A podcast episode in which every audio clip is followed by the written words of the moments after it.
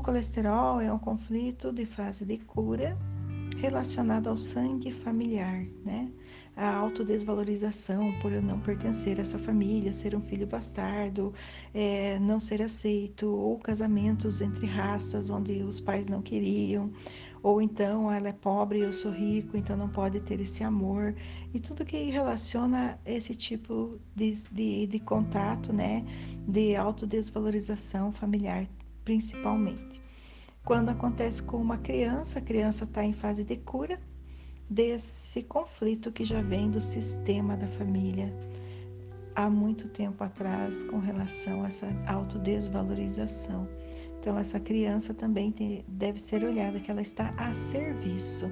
Então, nós olhamos para os pais das, da criança e vemos como que é a questão deles, como que eles se sentem com relação ao clã deles, se eles foram filhos que se sentem é, desvalorizados ou assim por diante, tá? E a criança também pode ter sido não, não valorizada na família logo que nasceu, pode ser uma criança que não foi desejada e aí essa criança se sentiu autodesvalorizada com relação à família de onde ela vinha. E agora ela está em fase de cura. Mas como é uma criança muito pequena e a criança muito pequena não tem percepção, a gente sempre olha para o sistêmico que ela está a serviço de outros que vieram antes e também não se sentiram valorizados.